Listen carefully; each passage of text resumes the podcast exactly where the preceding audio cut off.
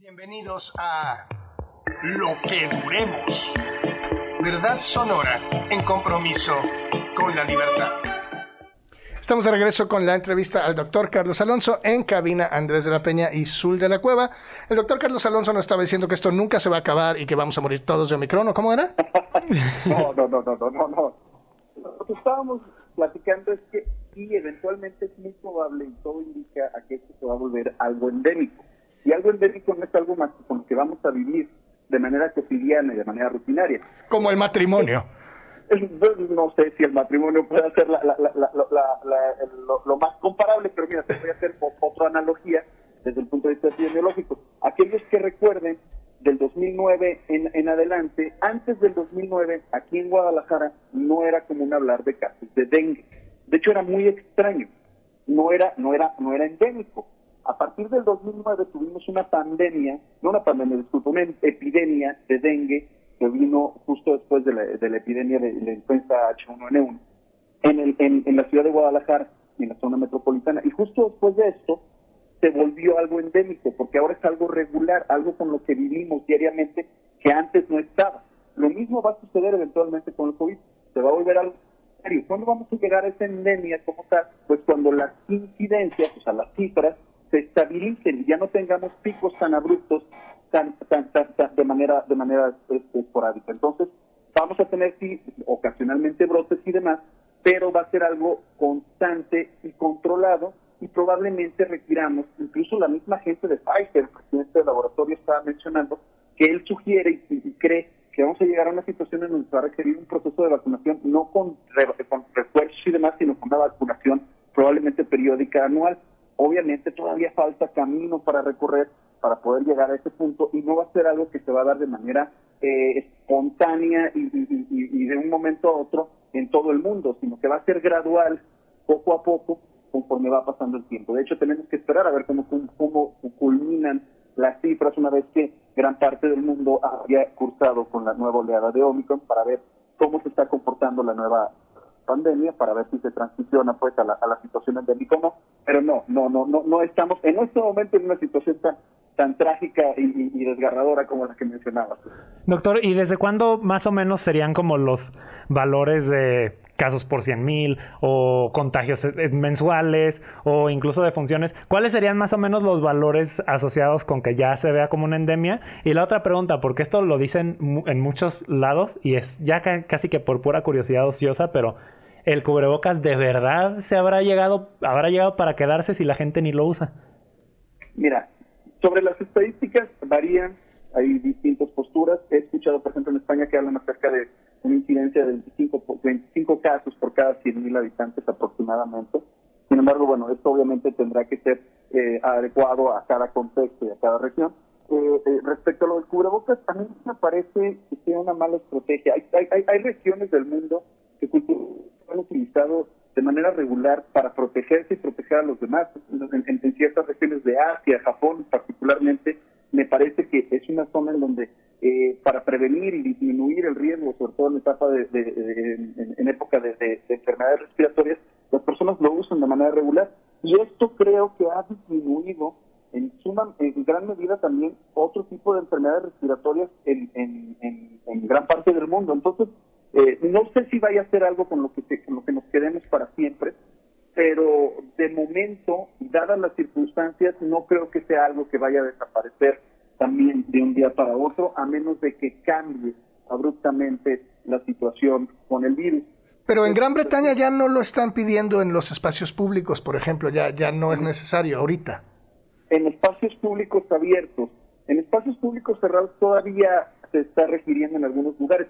Pero no sé si recuerdan, en verano del año pasado hubo muchos Estados en donde también se, se, eliminó el requerimiento del cubrebocas, no solo en espacios abiertos, sino en espacios cerrados, y fue cuestión de meses para que este, revirtieran esa decisión debido a que se dieron cuenta de que obviamente estaban teniendo un incremento en la cantidad de casos y que esa decisión había sido una decisión eh, apresurada. Esperemos que la decisión del Reino Unido no sea así y que los números que observemos en Reino Unido después de su pico de Omicron y de la medida que estás mencionando mm, demuestren que eh, eh, podemos transicionar también eventualmente a un mundo sin cubrebocas, pero creo que todavía falta tiempo para poder llegar a ese punto. ¿Ya pasamos el pico de Omicron en México? No, no creo que todavía hayamos llegado al pico de Omicron. Para poder hablar de si ya llegamos al pico, es más, no vamos a saber cuando estemos en el pico, lo vamos, vamos a saber cuando ya hayamos pasado el pico. ¿Y cómo lo vamos a saber? Pues porque vamos a empezar a observar el descenso constante y sostenido a lo largo de varios días en las cifras de casos nuevos. Este, lo vamos a ver en el espejo retrovisor cuando ya hayamos pasado el pico y todavía estamos teniendo un incremento cada día en la cantidad de casos. Entonces, sí se ve un ligero, una ligera desaceleración, es decir, ya no están incrementando tan rápidamente los casos de un día para otro. Sin embargo, tenemos que esperar, podría pensarse que a lo mejor estamos por llegar a la, a la esquina, pero como te digo, los números todavía este, indican que estamos en una fase de crecimiento y que hace falta un poco de tiempo para poder llegar a ese punto en el que te menciono. Y hablando de estos escenarios de corto plazo, pues ya se está dando el regreso a clases, eh, no están las vacunas que necesitamos, a algunas personas ya se les está acabando como su plazo de vacunación, existimos algunos que no, hemos, que no logramos completar el esquema. Digamos, doctor, que yo tengo un lote de vacunas, eh, ya sé que depende muchísimo de cuál tipo de vacuna sea, pero digamos nada más para este ejemplo que son vacunas que se puede poner cualquier persona. ¿En qué orden se tienen que vacunar los grupos ahorita en lo inmediato?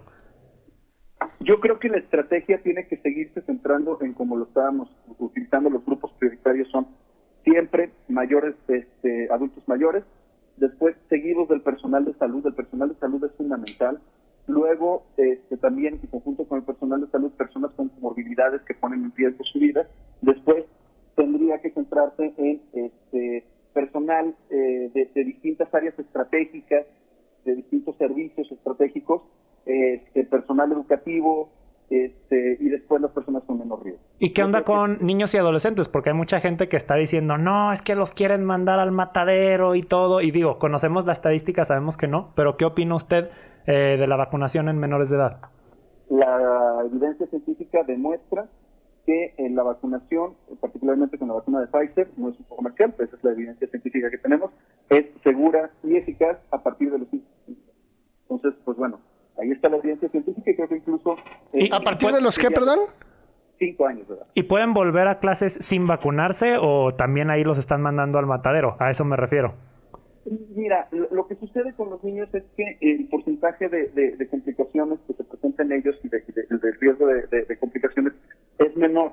No es que los estén mandando al matadero, simplemente, obviamente, existe un mayor riesgo de contagio y de presentar este, algún problema este, así, así estuviesen vacunados.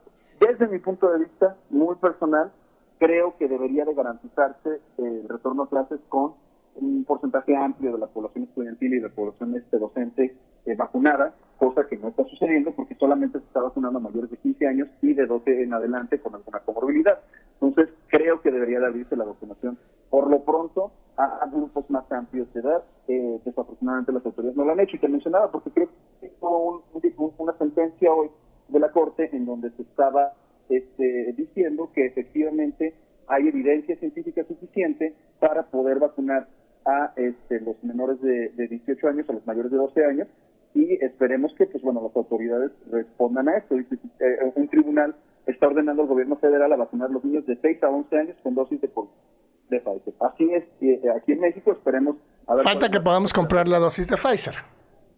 Ese es el problema, que, que, tengamos disponibilidad para poder comprar y que el gobierno tenga la, la disposición de comprarla, porque no necesariamente tienen la disposición de comprarla, porque a lo mejor están orientándose en adquirir otras vacunas, como es el caso de la vacuna de Astra, que incluso está produciendo aquí en México. ¿Y por qué la indisposición de las escuelas privadas, de las escuelas estatales y federales, de medir el dióxido de carbono y de utilizar protocolos que tengan alguna utilidad más allá de los tapetes con cloro? Pues la verdad es que me, me, me, por completo. Yo la escuelas tanto públicas como privadas, pero todas las privadas, porque son las que más disponibilidad de recursos tienen, que siguen centrándose y, privilegiando el uso de arcos sanitizantes, de tapetes sanitizantes y, medidas obsoletas y absurdas como ellas, en lugar de adquirir un, un, este, medidor de dióxido de carbono.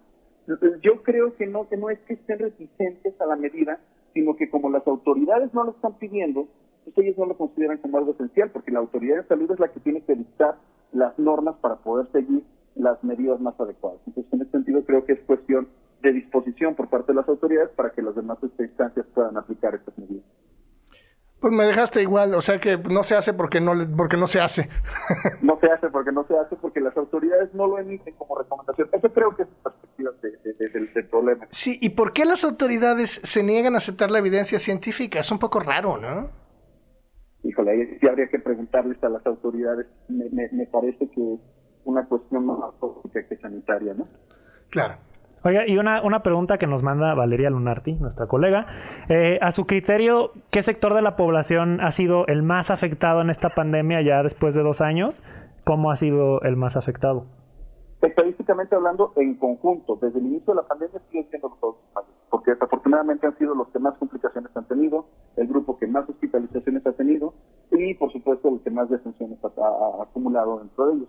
Pero este, si lo analizamos por oleadas, pues, obviamente hay distintos grupos que se han visto más afectados en algunas en otras, pero de manera conjunta, obviamente el grupo de, grupo de adultos mayores sin duda. Doctor, y ahorita ya se nos está acabando casi el tiempo para la entrevista. No sé si quiere agregar algo, una conclusión para la audiencia o alguna recomendación. Pues la recomendación es que eh, sigamos cuidándonos, sigamos evitando espacios cerrados, mal ventilados, utilizando el cubrebocas de manera adecuada, cubriendo la nariz y la boca, y, esperando pues que, que, tengan la vacuna para aquellos que requieren la vacuna como caso de que pues, puedan recibirla a la verdad. Pues muchísimas gracias por acompañarnos aquí en Lo que duremos mientras duramos, doctor. Un placer tenerlo aquí. Muchas gracias por la invitación. Fue un placer haber platicado con ustedes y esperemos escucharnos nuevamente. Estaremos atentos y ya le haremos una invitación. Nos vamos a corte y regresamos. Andrés, pues tuvimos una gran entrevista, no tuvimos que hacer nada. No, no, realmente fue increíble entrevistar al doctor Carlos Alonso. Doctor, hable y ya nos dormimos. Básicamente fue básicamente. le, decía Azul en el, en el corte comercial que. Yo soy Azul. Que mejor hubiera venido el doctor a la cabina. Y es que le estaba hablando a la audiencia. que hubiera venido el doctor a la cabina y nosotros nos enlazábamos por teléfono. O ni nos enlazábamos. ni siquiera lo hubiéramos traído y ya. Los dejamos con el show del doctor Carlos Alonso. Ya, bye. Sí, y también lo pueden seguir por Twitter al doctor Carlos Alonso. Realmente si lo buscan, doctor Carlos Alonso es el primer resultado. Eh, y nos está informando sobre la... sobre Nos está informando mejor que la mesa de seguridad todos los días. Que la eh, mesa de salud y que las cámaras del C5 juntas. Sí. Ah, arroba doctor DR Carlos Alonso. Facilísimo, síganlo. Información de calidad. Y hablando de Twitter, hoy alguien hizo explotar Twitter. Andrés está verde desde que llegó. Así, verde bandera, verde ecología. Verde ecología. Verde vómito. Verde Barranca de Huentitán. Verde Barranca de Huentitán. Verde Río Santiago también. No, pues no está tan verde, es un poco más. es un asunto más gris. Sí, es un asunto gris. Pero platícanos de tu crisis hepática esta mañana en Twitter. Shock anafiláctico. Shock anafiláctico, sí, ese es, la, ese es el término correcto. Pues lo que pasa es que nuestra queridísima eh, senadora, Verónica Delgadillo se le ocurrió hacer un video. Eh, Aquí la, acabo de volver a buscar. Se le ocurrió hacer un video criticando el tremendo atropello ambiental que fue la tala absolutamente inútil de un montón de árboles para la, construcción del tren Maya. Y claro, este, eso fue un, realmente fue un ecocidio, hay que decirlo, fue una catástrofe. Pero pues en ese video fue muy chistoso porque prácticamente se puso a describir todo eh, estaba criticando a la 4T, pero realmente parecía que estaba criticando a la administración de Enrique Alfaro, porque cada cosa que decía sobre atropello ambiental parecía que estaba hablando de Jalisco. Y obviamente, yo no sé qué estaba pensando su equipo de comunicación, pero las redes se la comieron viva, le dijeron, senadora, tenga tantito sentido común.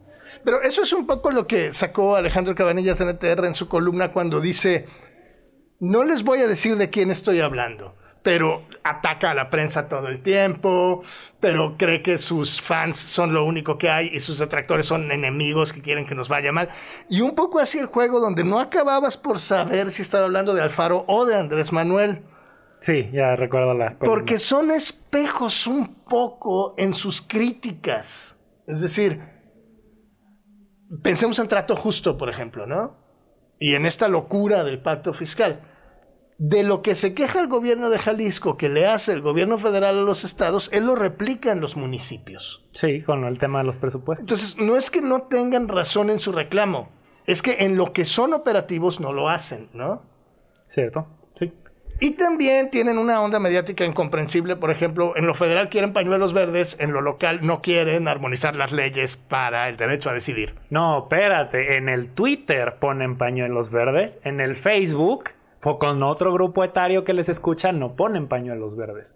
Es decir, realmente es, se está volviendo más eh, marketing que comunicación política siquiera. Ya es. O sea, no, ma- más, es, es marketing político que no tiene una agenda programática real ni un proyecto, sino que se trata de conseguir votantes, ¿no? Es venta. Pero también a veces ni eso, porque de verdad, o sea, Azul, yo me puse a ver todos los retweets, todos los retweets con, y todos los comentarios de la publicación de la senadora. Y pues yo encontré como 10 que no le estaban diciendo senadora tenga un poco de sentido común. Y el O sea, resto, hubo 10 aplausos. ni siquiera Azul, en realidad nada más le estaban tirando la 4T. Tampoco es que le estuvieran aplaudiendo a la senadora. Entonces, ¿de qué se trata? O sea, ¿a quién le habló y para qué le habló? Exacto. Recordemos que la senadora tomó un vuelo a Nueva York para salir en una marcha atrás de Greta Thunberg moviendo la mano que Greta ni, lo- ni la peló. Cuando Greta se fue en un velero para hablar de la huella de carbono. A esta le pareció una buena idea tomar un avión para sacarse la foto cuando justo se trataba de no hacer eso, pues, ¿no? Sí, digo, es que, es que una, de las promesas de campaña y una de las cosas que, de las acciones que según esto se iniciaron en el primer día de gobierno, aquí en, la actual administración, iba a ser el saneamiento del río Santiago. Y para cuando fuimos todos a que nos dieran el, el, el gran super tour, la macro excursión, pues por ejemplo, yo pregunté. ¿A qué hora empiezan a quitar los metales pesados del río Santiago? Y No me dijeron ya que ya los quitaron. O sea, no, no. Eso es un asunto resuelto. Está resuelto, nada más falta Nada más falta quitarlos. es que, es que ya sanearon el río Santiago. Nada más falta que los saneen. Ya, ya tienen el metal pesado, nada más tienen que quitarlo del río. Sí, ya, saben, ya saben dónde está. En ese sentido es un asunto pues, está- Resuelto, sí, ya, prácticamente. Sí, sí, sí. O sea, no, no hay misterio. No hay misterio, ¿sí? Y, y- si no hay misterio, pues está resuelto. Ya tienen al culpable, es el metal pesado. De hecho, en ese entonces, ¿te acuerdas que decían que los culpables eran los municipios porque tiraban mucha basura al río? Ay, Dios mío. Este, bueno, el caso es que nos queda la pregunta: ¿y quién? ¿A quién le está hablando? ¿Cuál es el plan mediático de la senadora? Claramente no está funcionando y necesita recalibrarlo, ¿no? Eso en, en lo ecológico. Por cierto que en Zapopan hay una bronquita medio seria en materia de construcción de edificios, ¿no? Sí, hablando de eso, una nota muy pequeña, también hay una bronquitis, porque hoy en la madrugada, pues salud, eh, la Secretaría de Salud sacó una alerta ambiental por calidad del aire. Pero sí, hay una pequeña bronquita por una construcción. ¿Por qué no nos platicas un poco cómo está ese contexto? Pues, bueno, a ver, de hecho hay más de una bronca por más de una construcción. Conozco tres, entonces me vas a tener que decir cuáles. No, tú dale en orden de importancia. Pues yo diría que la, la más gravísima este, sería la de La Villa Panamericana. la Villa Panamericana, porque se están echando al bajío. Después, pues también tenemos el asunto de ciudad laboral, eh, y estamos hablando de un mega desfalco, y me parece que cae en Zapopan también. Y también Ciudad tenemos... laboral es una locura. Mañana vamos a hablar de eso. Es básicamente el IPEJAL que demandó a la administración anterior por andar financiando proyectos que no tendría que andar financiando. Va a financiar un proyecto que va- yo creo que no tendría que andar financiando, pero mañana les platicamos. ¿Y el tercero? Y, y también tenemos Plaza Arcos. También tenemos Plaza Arcos que tremendamente atropellado, yendo contra un plebiscito que ya habían pedido un parque ahí, este, diciendo que va a ser un museo cuando en realidad va a ser un centro comercial.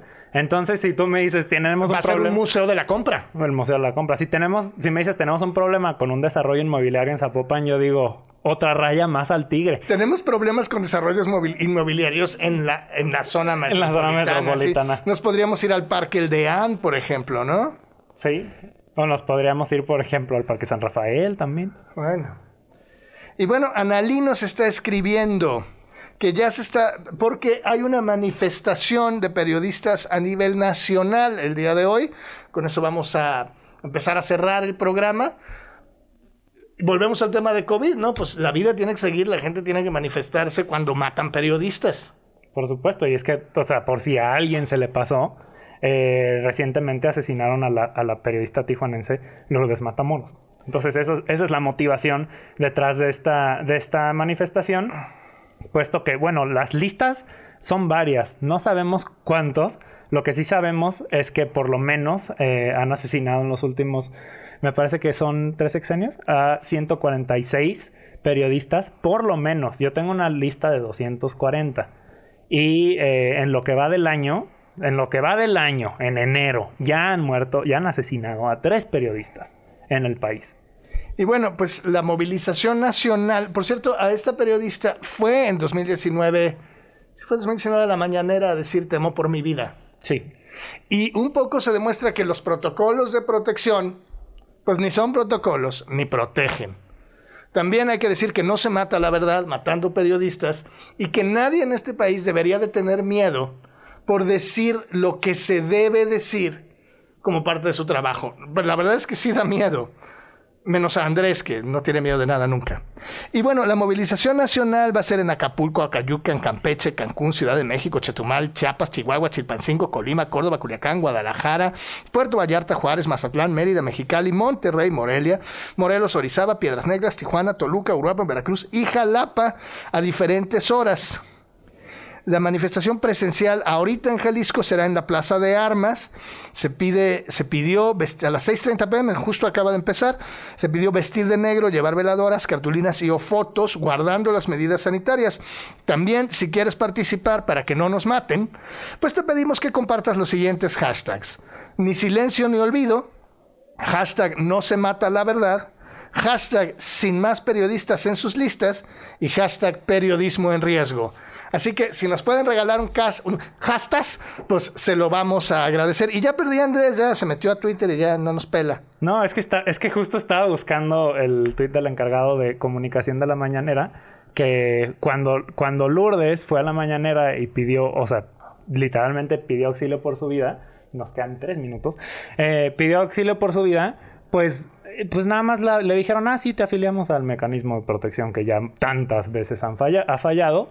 Eh, y hoy estaba, eh, no, no, ayer en la noche estaba, había subido un tweet donde decían que, pues, que lo sentían mucho, que ojalá se hubiera podido hacer algo prácticamente, ¿no? Y pues también otra estrategia de comunicación donde las redes pues se lo comieron vivo porque les dijeron, pues ya sabían que estaba en peligro, ya les había dicho que estaba en peligro, salió en la mañanera diciéndolo y pues nunca realmente tuvo un respaldo. Pero es nada más una historia de, varias. O sea, los... Sí, retomo la nota de la opinión de Víctor Manuel Chávez Ogazón. Un saludo a don Víctor Manuel. Sobre justamente un mecanismo que no protege a nadie. Tres periodistas han muerto en México durante lo, en lo que va de enero del año.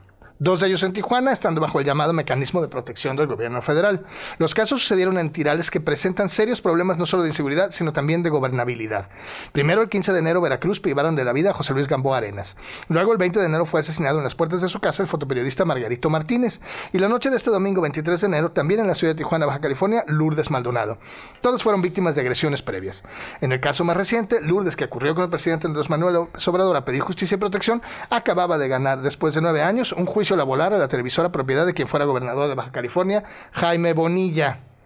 Ya en estos tres casos de compañeros estamos llegando alrededor de 54 periodistas y 94 activistas y defensores de derechos humanos que en el actual gobierno han sido asesinados. Al menos Margarito Martínez y Lourdes Manonaro denunciaron en su momento, pidieron protección y se supone que entraron bajo el resguardo del mecanismo de protección que ofrece la Secretaría de Gobernación. Sin embargo, ambos están muertos. El propio gobierno federal ha reconocido que en estos tres años este tipo de solicitudes se ha incrementado en 88%.